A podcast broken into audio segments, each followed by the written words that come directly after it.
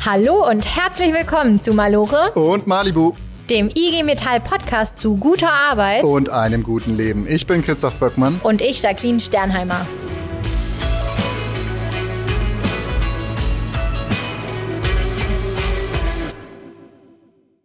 Christoph? Äh, jawohl. Hast du als Kind mit Lego gespielt? Äh, ja, wie jedes Kind, oder? Du nicht? Ich habe leider nicht mit Lego gespielt. Wie kam's? Ja, also mein Gefühl sagt mir, das ist immer ein guter Start für einen Satz. Damals in den 90ern, als ich aufgewachsen bin, war Lego ganz stark so geprägt, dass Jungs damit spielen und Mädchen nicht. Und ähm, das finde ich total schade, weil ich habe jetzt mal mit Lego gespielt und ich finde, es hat voll Spaß gemacht. Das ist ja schön, dass wir diesen Podcast für deine Vergangenheitsbewältigung benutzen. Aber sag mal, ganz ehrlich, wieso sprechen wir jetzt über Lego? Ich dachte, wir sprechen heute über Mint. MINT, gutes Stichwort. Genau, MINT steht für Mathematik, Informatik, Naturwissenschaften und Technik. Mhm. Das sind ist quasi diese Ansammlung von Berufen. Und, oh Wunder, wir sehen, da sind ganz wenig Frauen, viel zu wenig Frauen vertreten in diesen Berufen. Und das hat jetzt sehr, sehr indirekt was mit Lego zu tun. ja, okay. Ich, ich, ich glaube, ich verstehe schon, wo du die Brücke schlagen willst. Lass mal ein bisschen weitergehen. Nachdem du mit Lego gespielt hast oder davor oder wie auch immer, bist ja in die Schule gegangen. Und da gibt's ja auch so ein Klischee, was vielleicht auch äh, einen Einfluss darauf hat, ob Mädchen dann einen MINT-Beruf ergreifen wollen später oder nicht. Und zwar in der Schule also ich bin Kind der 80er. Mir wurde damals gesagt, Jungs können keine Sprachen und Mädchen können kein Mathe. Hat man dir das auch gesagt? Das hat man mir gesagt. Und zwar wurde sogar gesagt, ich kann nicht nur kein Mathe, sondern ich könnte immerhin so gut tun, als könnte ich Mathe. Was heißt das denn? Ja, ich, äh, mein Mathelehrer hatte mir gesagt, ja, eigentlich darf man keine Präsentationsprüfung machen, äh, wenn man schlecht ist bei ihm im Abitur, aber ich kann ja so gut zu tun, als ob, deshalb darf ich. Und dann habe ich es ihm richtig gezeigt und habe am Ende eine richtig gute Note bekommen. Okay. Ja. Also du warst doch gut in Mathe oder bist doch gut in Mathe? Ich war in der jetzt? Schule wirklich, ich hatte schlechte Noten, äh, weil mir das ja auch anscheinend sehr gut eingeredet wurde, dass ich schlecht bin. Aber dann im Studium habe ich gemerkt, ich bin doch gut und habe sogar Mathe-Nachhilfe gegeben. Mhm. Ja, okay. Also. Wie war es denn bei dir? Wurde dir gesagt, anderes Klischee, ja, Jungs sind schlecht in Deutsch? Ja, das wurde mir gesagt. Und Aber ich war auch schlecht in Deutsch. Jetzt bist du Redakteur. wer, meine, wer meine Texte liest, weiß das.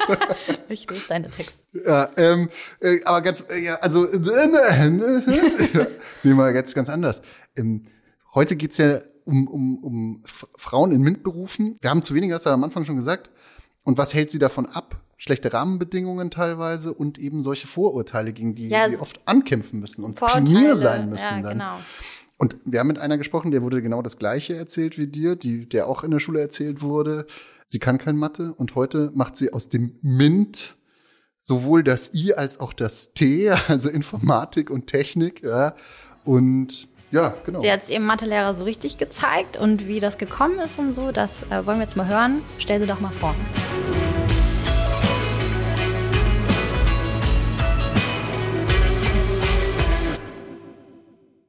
Sie ist ITlerin und arbeitet in der Autoindustrie. Vielleicht habt ihr sie schon mal auf der Autobahn gesehen, weil da fällt sie auf, denn die ist dann oft mit einem Prototypen unterwegs, den es so noch gar nicht auf der Straße gibt. Und wenn sie nicht in so einem Erlkönig äh, auf der Autobahn oder vielleicht auf einem zugefrorenen See in Finnland Gas gibt, dann findet man sie in der Fabrikhalle oder im Ingenieurbüro.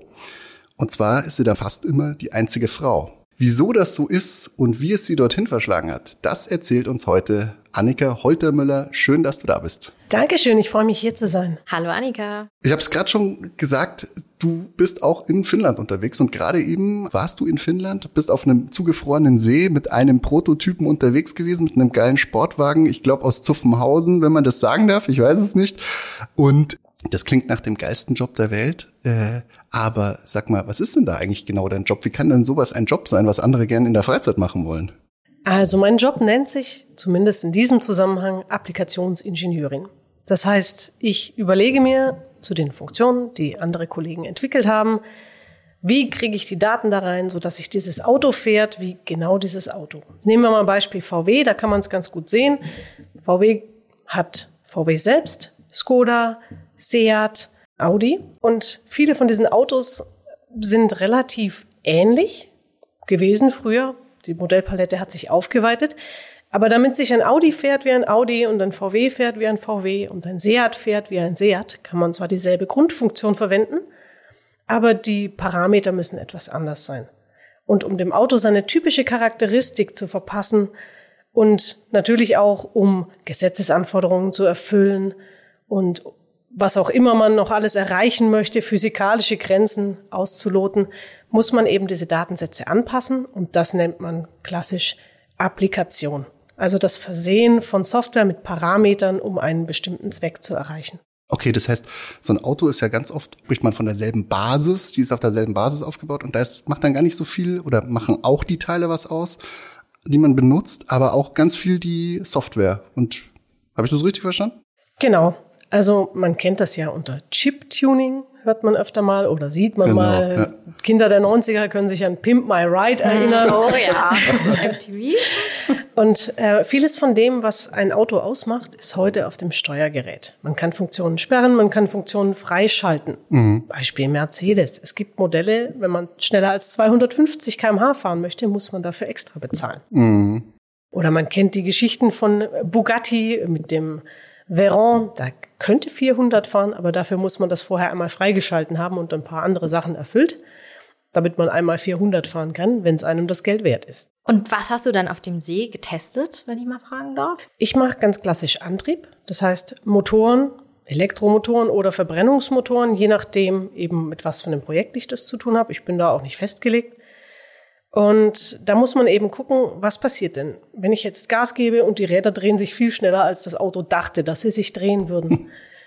Beispiel bei einem Elektromotor, wenn ich bremse, dann gewinne ich ja wieder Leistung zurück. Jetzt kann ich aber nicht bremsen, weil ich bin auf Eis unterwegs. Das heißt, ich ähm, kann meine Bremsleistung kaum sinnvoll umsetzen. Oder ich kann meine, meine Leistung an sich kaum auf die Straße bringen. Es dreht alles sehr schnell, ich kriege aber nichts eingeregelt. Was muss ich denn machen? Was muss ich machen, damit das Auto die Grenzwerte einhält? Beim Elektroauto zum Beispiel, damit die Batterie nicht übermäßig strapaziert wird, damit ich mein Auto nicht kaputt mache. Ja, weil jeder, der schon mal auf eine Eisplatte gefahren ist, weiß, was für einen Schlag das tun kann, wenn man von dem Eis wieder auf Asphalt kommt. Und das ist nicht ganz so toll für manche Komponenten. Auch für den Fahrer manchmal nicht so toll. man kann man ganz schön erschrecken. Ja. Klingt total spannend. Sag mal, jetzt zum Beispiel in Finnland, wie viele Frauen waren da dabei? Ich glaube, wir waren in Summe 212 Personen in diesem extra gecharterten Flugzeug. Davon sind, glaube ich, 140 mit nach Finnland geflogen und fünf oder sechs Frauen habe ich gesehen Okay. in den Hallen. Sind nicht viele. Das bedeutet, dass du da in der Minderheit immer bist. Wie sehr hast du denn da mit Vorurteilen noch zu kämpfen dann auch? Sind wir da in Zeiten jetzt schon, wo man sagt, okay, nee, ist alles cool, ist alles in Ordnung, passiert nichts? Oder gibt's da Vorurteile, gegen die du da anstinken musst? Ich versuche nicht zu stinken, das überlasse ich den Männern, aber man kann sich vorstellen, nach zwei Wochen eingesperrt in so einem Büro, dann riecht's da wie ein Puma-Käfig. es ist tatsächlich ganz, ganz unterschiedlich. Also einmal durch alle Altersklassen, aber auch durch die Prägungen. Es gibt männliche Kollegen mit knapp 60, die sich freuen, Frauen zu sehen. Es gibt männliche Kollegen mit knapp 60, die einen angucken wie, was willst du denn hier, Mädchen? Das ist immer schön, wenn einen jemand Mädchen nennt. Wurdest du auch schon genannt dann? Also, okay. Kriegt man mitunter mal zu hören. Ähm, oder stell dich nicht an wie ein Mädchen, sagt der eine zum anderen und dann steht man daneben.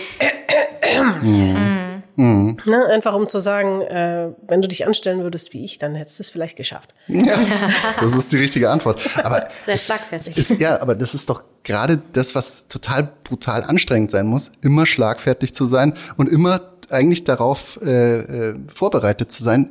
Da kommt jetzt bestimmt was, ich muss was retournieren und nicht einfach zu sagen, Leute, ich mache meinen Job wie jeder andere hier auch, lasst mich in Ruhe. Aber immer bist du ja eigentlich in so einer Hab-Acht-Stellung dann. Ja, mitunter.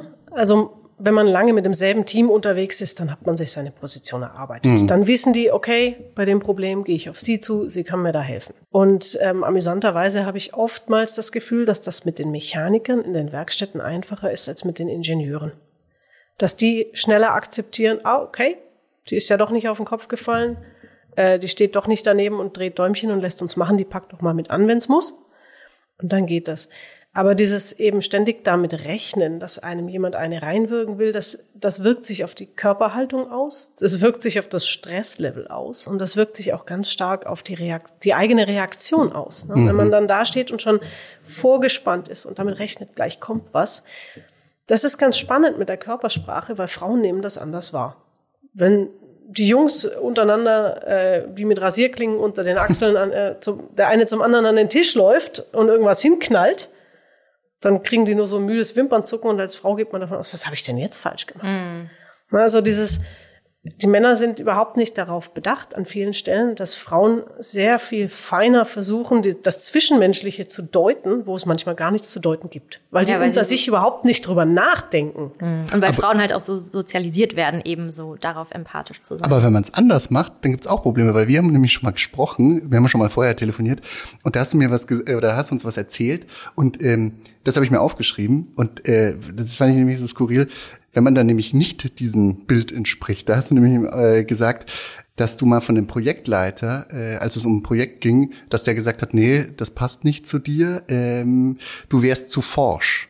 Und ist sowas, wenn man jetzt, äh, da hast du irgendwas gesagt wie, wenn man als Frau mit langen blonden Haaren 1,65 groß ist, da darf man nicht forsch sein.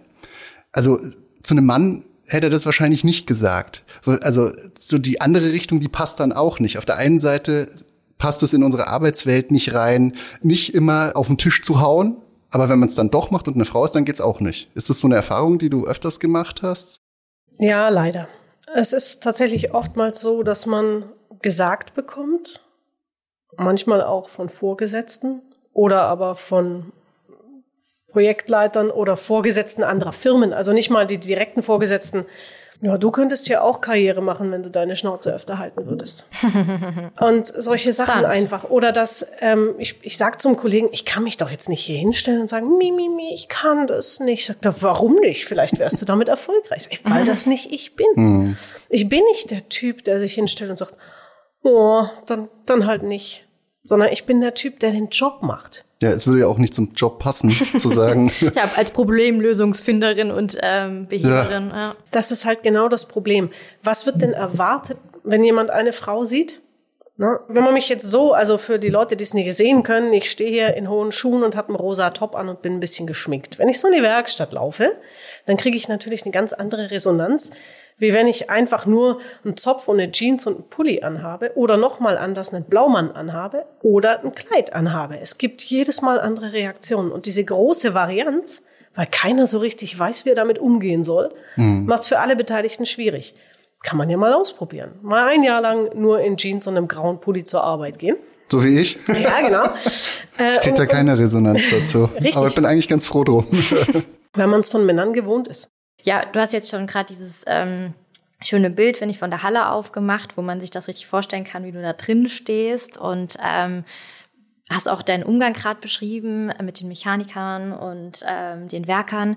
Du hast vorhin ja gesagt, dass, ähm, dass du mit denen quasi oft auch besser umgehen kannst, ähm, als jetzt, das weiß ich auch aus unserem Vorgespräch, als jetzt vielleicht irgendwelchen Herren Doktoren. Das Problem ist, die Leute sind so auf Leistung und auf Wettbewerb getrimmt. Hm. Das ist einfach, sei schneller als die anderen, sei besser als die anderen, sei früher als die anderen, starte früher ins Berufsleben. Schön, du arbeitest trotzdem 67 bis 67, ob du jetzt mit 20 oder mit 30 angefangen hast, ist dann auch völlig egal. Aber ja. der, der, der Punkt daran ist, die sind so auf Wettbewerb getrimmt, die kommen da rein und die müssen sich erstmal beweisen. Oh, ich muss mich beweisen, ich muss besser sein als die anderen. Hm. Wer ist denn die erste Person, über die ich mich stellen kann? Und dann guckt man sich um und dann sieht man in diesem ganzen Testosteron geschwängerten Raum eine Frau, die sich nicht benimmt wie Tarzan. also denkt man sich, leichtes Opfer. Sind sie bei mir an der falschen Adresse? Das Aber trotzdem auch, ja. kriegt man immer wieder diesen Vibe, dass dann diese, die, die neuen, jungen Sturm- und Drangkollegen, die sowieso alles besser wissen, auf einen zugerannt kommen und, und, und quasi dieses, na, was bist du denn schon? Du bist ja nur eine Frau. Und ich hätte jetzt erwartet, dass das mit der jungen Generation besser wird, wird's aber nicht wirklich. Solange mhm. das an den Unis nicht, nicht Level ist, dass, dass man Männer und Frauen in gleichem Maße in den Studiengängen hat, solange es Professoren gibt, die sagt, geben Sie sich keine Mühe, das zu verstehen. Sie werden sowieso Kinder kriegen und das Thema nie brauchen. Ja, was du gerade beschreibst, ist eine Mischung einmal aus einem Konkurrenzdenken, ähm, vielleicht auch dann diese Frau als Gefahr sehen, weil ähm, Frauen müssen sich ja auch immer besonders behaupten und halt eben ähm, ja sich über jemand erheben wollen. Was ist denn dein Umgang mit diesen Erfahrungen? Also das klingt erstmal alles ganz schön heftig. Ähm, du scheinst deinen Beruf ja trotzdem auch irgendwie zu mögen. Du hast Strategien gefunden. Was was ist das? Also eine ganz große Sache ist, die, die meisten Dinge einfach nicht auf die Goldwaage legen. Hm. Die meisten Männer wissen am Ende des Tages schon gar nicht mehr, was sie alles Blödes vom Stapel gelassen haben. Es ist einfach so, sonst wären Paartherapien wahrscheinlich nicht so erfolgreich. Also vieles ist nicht so gemeint. Vieles wird nicht so heiß ge gegessen, wie es gekocht wurde. Ne?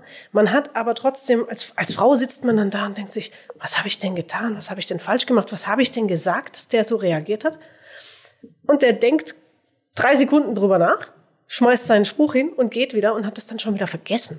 Also die Feststellung, wenn man Leute im Nachhinein darauf anspricht und sagt, mhm. hey, also der Spruch, den du da gebracht hast, das fand ich wirklich unangenehm in der Situation. Was war denn deine Intention? Mhm. Hä, kann ich mich gar nicht dran erinnern.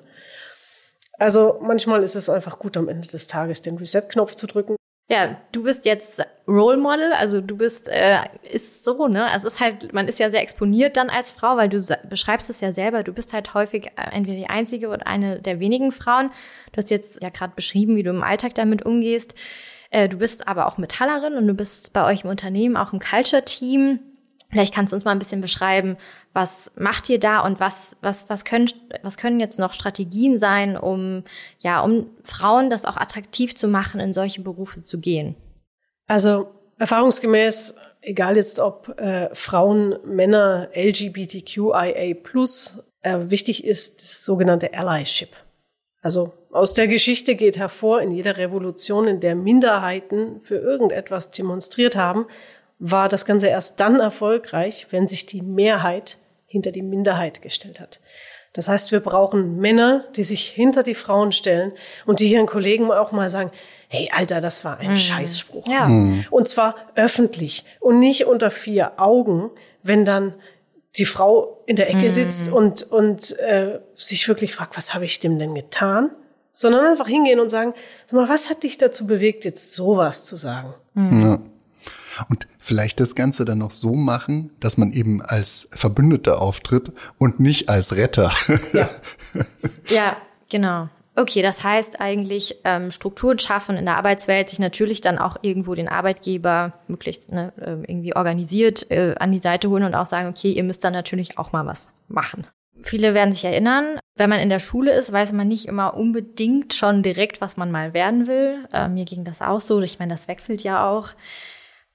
Du hattest auch nicht den Plan jetzt in der Schule, Annika, was du mal werden willst. Bei dir war es so, du hast dich ähm, bei Daimler beworben, du hast dich bei der Polizei beworben. Ähm, nach dem Abi ähm, warst du noch als Au pair in London. Und dann kam das Ja von der Polizei, die wollten dich gern haben. Daimler war ja auch äh, interessiert, da warst du dann überqualifiziert. Aber am Ende wolltest du die Zeit ähm, bis zur Ausbildung bei der Polizei überbrücken und hast dich einfach mal bei der Uni eingeschrieben. Und zwar einfach in einem Mu, da wo was frei war. und was bist du geworden? Diplom-Informatikerin. Ja. Und das ist jetzt ein Beruf, wo, wo wahrscheinlich viele, ähm, ja, schon auch Frauen ähm, sagen, okay, ist jetzt ein spezieller, ist eine Männerdomäne, wage ich mich da rein. Äh, du hast dich nicht davon abschrecken lassen, obwohl dein Mathelehrer dir nochmal gesagt hatte in der Schule, mach bloß später nichts mit Mathe. Wie, wie kam das, dass du dich trotzdem da reingeschmissen hast? Naja, wie gesagt, das war ja so ein bisschen eine Zufallsentscheidung, äh, was ich jetzt studiere. Und ähm, ich habe auch tatsächlich erst an der Uni dann festgestellt, ups, ich habe mich in Informatik eingeschrieben. Und das war nicht einfach. Das muss man schon mhm. sagen. Also ich habe mich ganz schön durchbeißen müssen. Vor allem auch, weil man überhaupt nicht weiß, was auf einen zukommt. Ich bin so kurzfristig zugelassen worden. Ich hatte keinen Wohnheimsplatz, ich hatte kein BAföG, ich hatte keinen Mathefokus mehr mitbekommen, weil alles viel zu kurzfristig war und ich musste mir das Geld für die Studiengebühren von meiner Oma pumpen. Hm. Weil damals hat man noch Studiengebühren bezahlen müssen. Hm. Und ähm, das war alles extrem turbulent. Aber ich habe dann in diesem Studium festgestellt, dass ich das allererste Mal auf Leute getroffen bin, die genauso einen Dachschaden haben wie ich. Also ich habe mich wirklich aufgenommen und ich habe mich heimisch gefühlt. Und einen großen Teil dazu hat die Fachschaft beigetragen. Also auch hier sieht man Solidarität, Solidarität, Zusammenschluss, Netzwerk, ne, über verschiedene Semester und so weiter. Das war für mich unfassbar wichtig. Du warst da ja in der IT, äh, hast, hast das gelernt. Und wie, wie kommt man dann zu Autos? Ist ja auch nicht so der ganz naheliegende Schritt. Und denkt da an Computer. Ja, Computer, also ich genau. muss sagen, selbst in meinem Studium, man studiert ja ein Fach, man studiert nicht einen Beruf. Das ist ja der Gegensatz zur Berufsausbildung. Und selbst in meinem Studium wusste ich noch lange nicht, was ich damit machen möchte. Ich bin über die Kontaktmessen getingelt. Ich war auch da sehr aktiv in der Organisation von Kontaktmessen und auch im Netzwerkbuilding und dachte, hm, was mache ich denn jetzt? Werde ich jetzt Entwickler? Werde ich Consultant? Werde ich Scrum Master oder Oh, das ist auch ein Agile cooles Wort Coach? heute. Ich wusste es nicht. Also zuletzt dachte ich, okay, ich werde dann wohl IT-Consultant. Und ähm, dann habe ich mein Praktikum gemacht, so zum Ende des Studiums, weil irgendwann im Hauptdiplom musste man es unterbringen. Und zwar in der Firmware-Entwicklung. Und ich war so unglücklich. Ich war so furchtbar unglücklich, dass ich mich echt mit dem Gedanken geschlagen habe, ob ich im 13. Semester mein Studium schmeiße und was anderes mache. Und dann kam eben durch Zufall eine E-Mail mit einem Stellenangebot für eine Werkstudentenstelle rein. Damals bei äh, meinem ersten Arbeitgeber, Spoiler Alert. Die haben jemanden gesucht in der Abteilung Dieselmotorenentwicklung Normalverbrennung. Nein, ich habe nichts mit dem Abgasskandal zu tun, zumindest, zumindest nicht nach meinem heutigen Kenntnisstand. Den Rest fragen Sie bitte meinen Anwalt oder meine Anwältin. So in etwa. Da stand Voraussetzungen, Studium Maschinenbau, Führerscheinklasse B, handwerkliches Geschick, Grundverständnis Verbrennungsmotoren. Und ich dachte mir so, hm, ja, drei von vier, ne? Passt. Und habe dann hingeschrieben, so, ich habe zwar kein Studium Maschinenbau, aber kriege ich die Chance trotzdem. Und äh, die Chance hat man mir gegeben. Und dann habe ich relativ schnell einfach gemerkt, das ist genau mein Ding. Das ist mein Job. Ans Auto, ins Auto, mit dem Steuergerät, die ganze Software, auf den Rollenprüfständen, beim TÜV, auf Erprobung, auf der Autobahn, mit dem Kopf bis zu den Ellbogen eigentlich im Motorraum rumwühlen, irgendwelche Steuergeräte ausstöpseln, umbauen, machen, tun und überhaupt. Das war meine Materie plötzlich. Und mit meinen Informatikkenntnissen hatte ich natürlich die Fähigkeit, Software nach anderen Gesichtspunkten zu untersuchen als die Kollegen, die die Thermodynamik berechnet haben. Das heißt, ich konnte mir überlegen, könnte der Fehler vielleicht daher kommen? Statistisch betrachtet ist es in MINT-Berufen sind es 10 Prozent Frauenanteil. In dem Bereich, in dem du arbeitest, also Entwicklung und auch das Ingenieurswesen, ist sogar der ähm, quasi der geringste Frauenanteil nochmal innerhalb der MINT-Berufe. Deine Einschätzung, woran liegt das?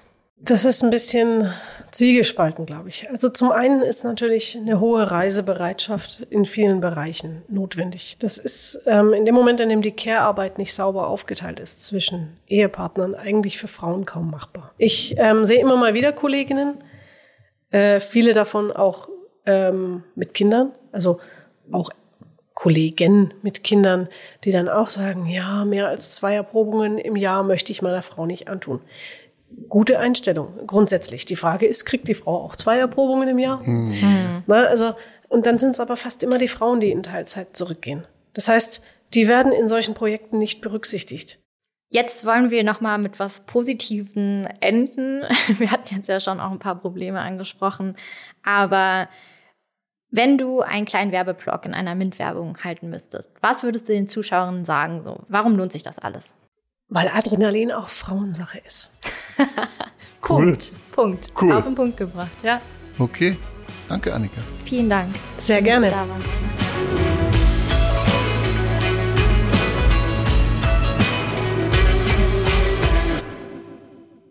So, das war Annika und ihr glühendes Plädoyer für MINT-Berufe. Ähm, für ihren Weg musste sie aber einige Hürden überwinden. Genau, Annika hat uns eben erzählt, wie es so sein kann, so einen Kreislauf zu durchbrechen. Und jetzt reden wir mit einer Kollegin, die genau das auch getan hat.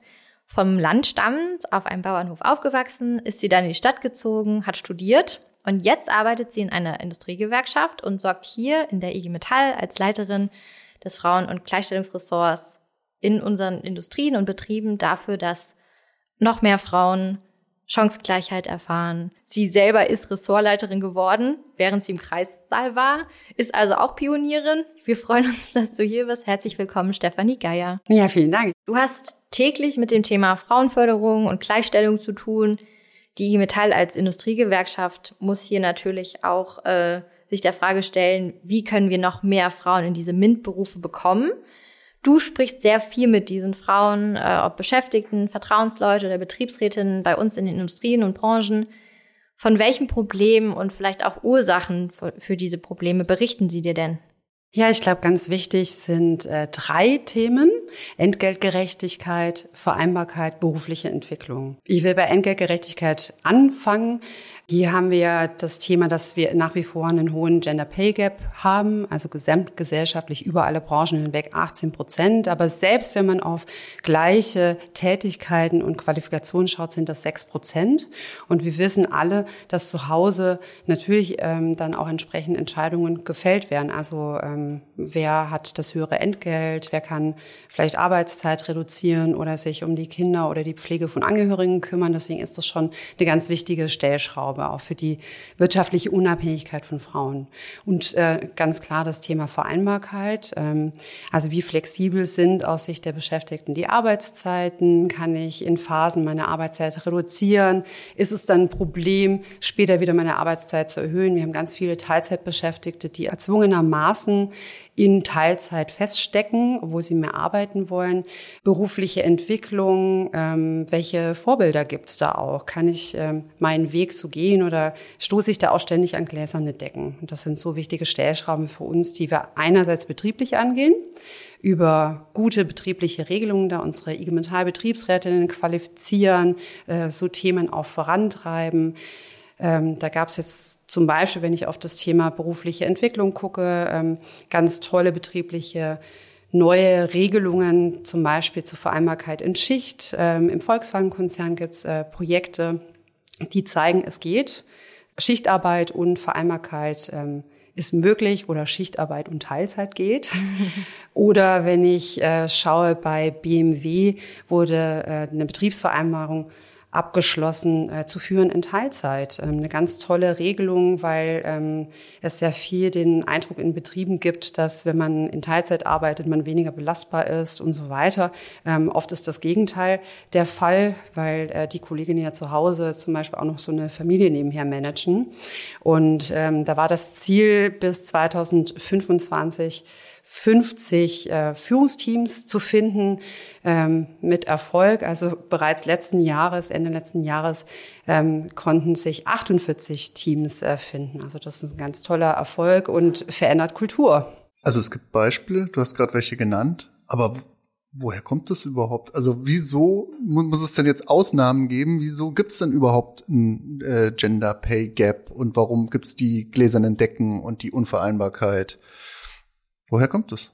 Ja, ich glaube, das hat ganz viel mit äh, Stereotypen von äh, quasi in, in den Köpfen der Führungskräfte zu tun.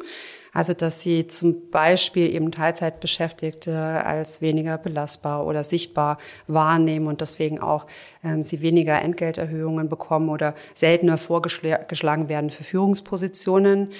Das hat aber auch mit den Rahmenbedingungen gesamtgesellschaftlich zu tun. Also was für ein System, und das haben wir alle gesehen in der Corona-Pandemie, was passiert, wenn über Nacht die öffentliche Kinderbetreuung zusammenbricht. Mhm. Ne?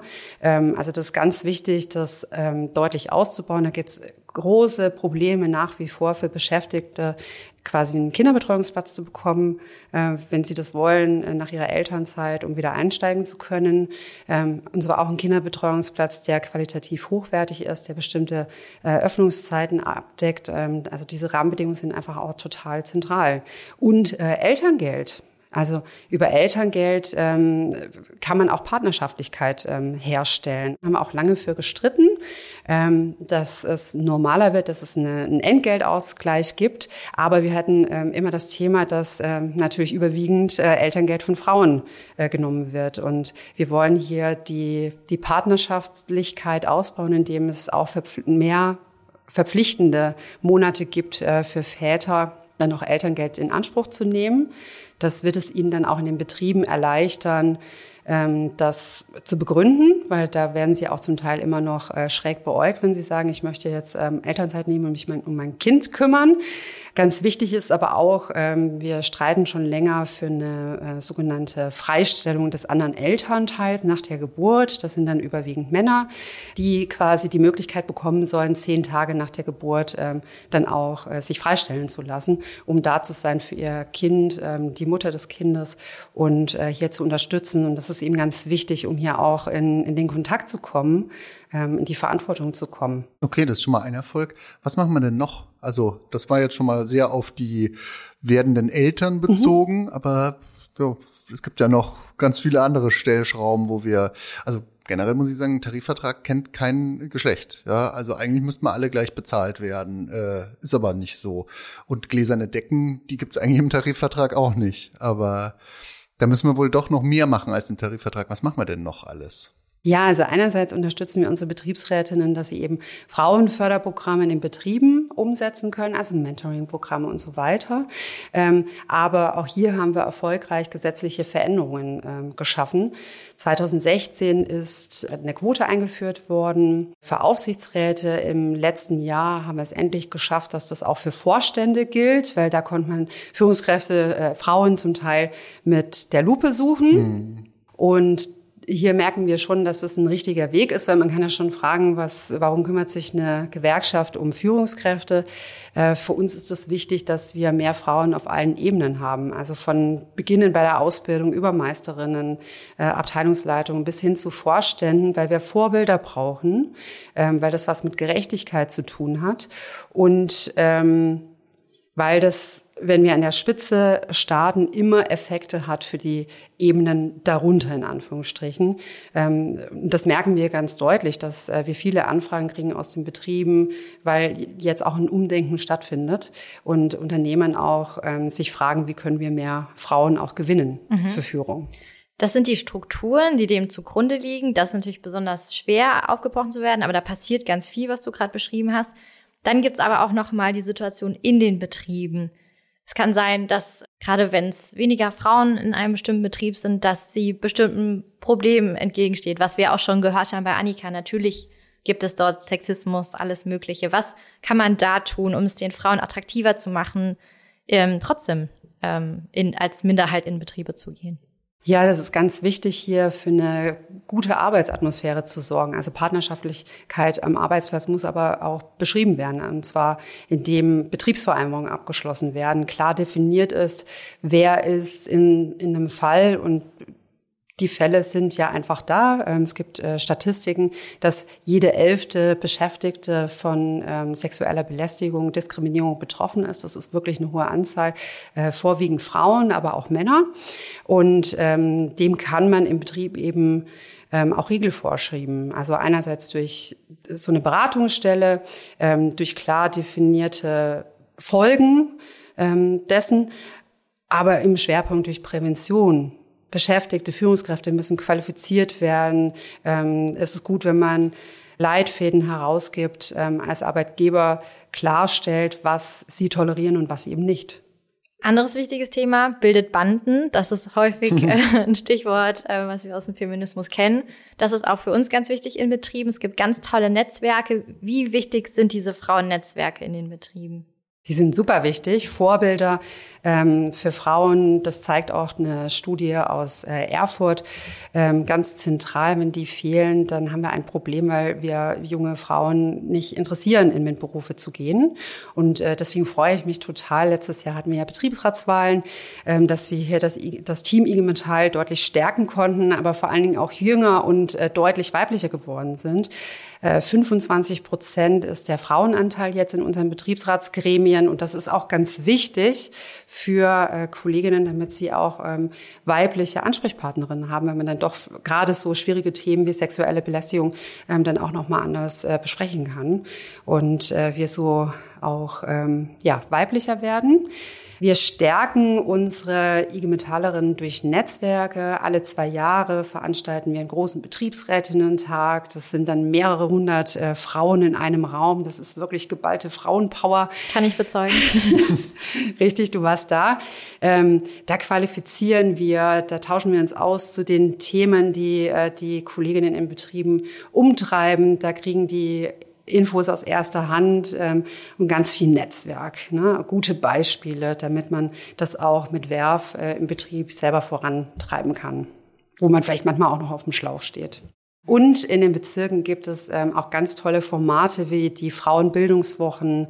Ähm, da können sich eine Woche lang äh, Kolleginnen zusammenschließen, Betriebsrätinnen, Vertrauensleute, Mitglieder, sich qualifizieren, sich austauschen, sich empowern. Und das ist ganz wichtig, dass wir da in so einer Männerdomäne, wo ja viele Kolleginnen häufig ähm, es erleben, dass sie die einzige Frau sind, äh, sie es in ihrer Metall anders erleben.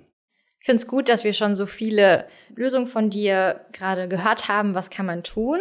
Aber was kann man noch tun, bevor sich überhaupt schon ähm, der Weg ebnet, man sich irgendwie für einen Arbeitsplatz, für eine, für eine Ausbildung entscheidet? Was muss noch davor mehr passieren, damit mehr Frauen überhaupt in diese Richtung gehen? Ja, die Berufswahl ist ganz entscheidend. Da gibt es auch eine interessante Studie, die mich persönlich ein bisschen überrascht hat, dass die Eltern auch einen sehr großen Einfluss auf die Berufswahl ihrer Kinder haben. Da denkt man ja oft, also wenn ich jetzt so an meine eigene Zeit da bloß nicht das machen, was die Eltern ja, machen. Ja, genau. Und dann doch das. Und dann merkt man aber später ja. doch, dass es, ähm, dass die Eltern einfach natürlich mhm. Einfluss auf einen haben. Da kann man sich, glaube ich, gar nicht frei machen. Ähm, wir wollen da als IG Metall unsere Mitglieder unterstützen, also Eltern, die Kinder haben, die gerade in dieser Berufswahlphase sind ähm, und ihnen Online-Angebot auch anbieten, wo sie sich ähm, aus erster Hand informieren können, wo sind eigentlich Zukunftsberufe? In Klammer, das ist eben viel auch in MINT-Berufen der Fall, ähm, und sie nicht äh, den Fehler machen, ihre Kinder quasi äh, so dahingehend zu beraten, wie es bei ihnen vielleicht vor einigen Jahren mal war. Ne? Die, das, das Rad der Zeit im Moment mit Digitalisierung und so weiter, das dreht sich wahnsinnig schnell. Und da wollen wir unsere Mitglieder unterstützen. Okay, also sollen die Eltern dann äh, ihren Kindern auch sagen, pass mal auf, wie wär's mit dem MINT-Beruf? Ihren Töchtern auch vor allem mal sagen, hey, wie wär's denn mit Mathe, Informatik, Naturwissenschaft und Technik? Das steht nämlich hinter MINT. Was würdest denn du sagen? Was sind denn die Argumente, die sie dann anführen sollen, warum sie es machen sollen? Ist ein Zukunftsberuf, aber was steht da noch dahinter? Ist ein Zukunftsberuf und die IG Metall hat dafür gesorgt, dass da auch viel bessere Bedingungen herrschen. Ähm, dass es da zum Beispiel klare Regelungen gibt ähm, bei sexueller Belästigung und Diskriminierung, ähm, dass du ein gutes Entgelt bekommst, von dem du dann auch wenn du das möchtest, später deine Familie gut ernähren kannst ähm, und da auch dein Leben gut vereinbaren kannst, ob du jetzt Kinder hast oder ähm, es dir wichtig ist, deinem Hobby nachzugehen und du dich auch ähm, gut entwickeln kannst. Also quasi alle äh, Ebenen im Beruf einzusetzen. Also da arbeiten wir zumindest dran. Das ist unser festes Ziel. Kommt zu uns, dann geht's euch gut. Ja, klingt attraktiv. Finde ich gut. Ja. Okay, cool. Danke, Steffi. Danke, Steffi. Gerne. Ciao. Ciao.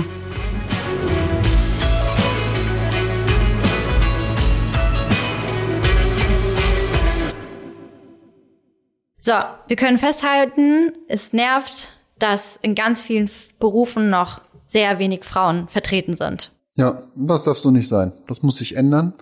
Und das können wir ändern, das müssen wir ändern. Mit unseren Tarifverträgen äh, sorgen wir schon mal dafür, dass da gute Bedingungen, gleiche Bedingungen geschafft werden und es nicht nach Nasenprämien geht, aber wir müssen trotzdem immer weiter hinschauen. Wir müssen immer weiter daran arbeiten, dass sich was ändert, dass eben da das attraktive wird, dass Frauen nicht immer Pionierarbeit leisten müssen und das gegen ist ganz so viele anstrengend. Ja, das glaube ich. Ich kann es mir ehrlich gesagt nicht vorstellen, aber es glaube ich, weil ich musste das nicht erleben. Und in der Härte, wie wir es heute berichtet bekommen haben, fand ich es auch nochmal sehr eindrücklich. Das ist schon krass, ja. Also viel Arbeit vor uns, aber am Ende Vorteile für alle.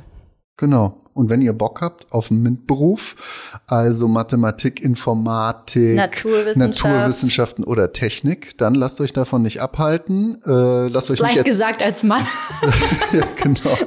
Dann sag, du, dann sag du das doch. Ja, also wer Bock hat, fangt ruhig froh an. Auch wenn ihr vielleicht Kinder habt, fangt doch auch schon mal an, irgendwie alles Mögliche zu fordern, so dass Leute wirklich eine echte Chance haben, sich was auszusuchen. Und wenn ihr Bock habt, es gibt viele Förderprogramme, es gibt eine Gewerkschaft, die unterstützt und ja. Genau. Und wir als Gewerkschaft und wir als Metallerinnen und Metaller, wir kümmern uns darum, dass die Bedingungen auch gut sind. Das hast du sehr schön gesagt, Christoph. Okay. Also. Ciao. Macht's gut. Ciao.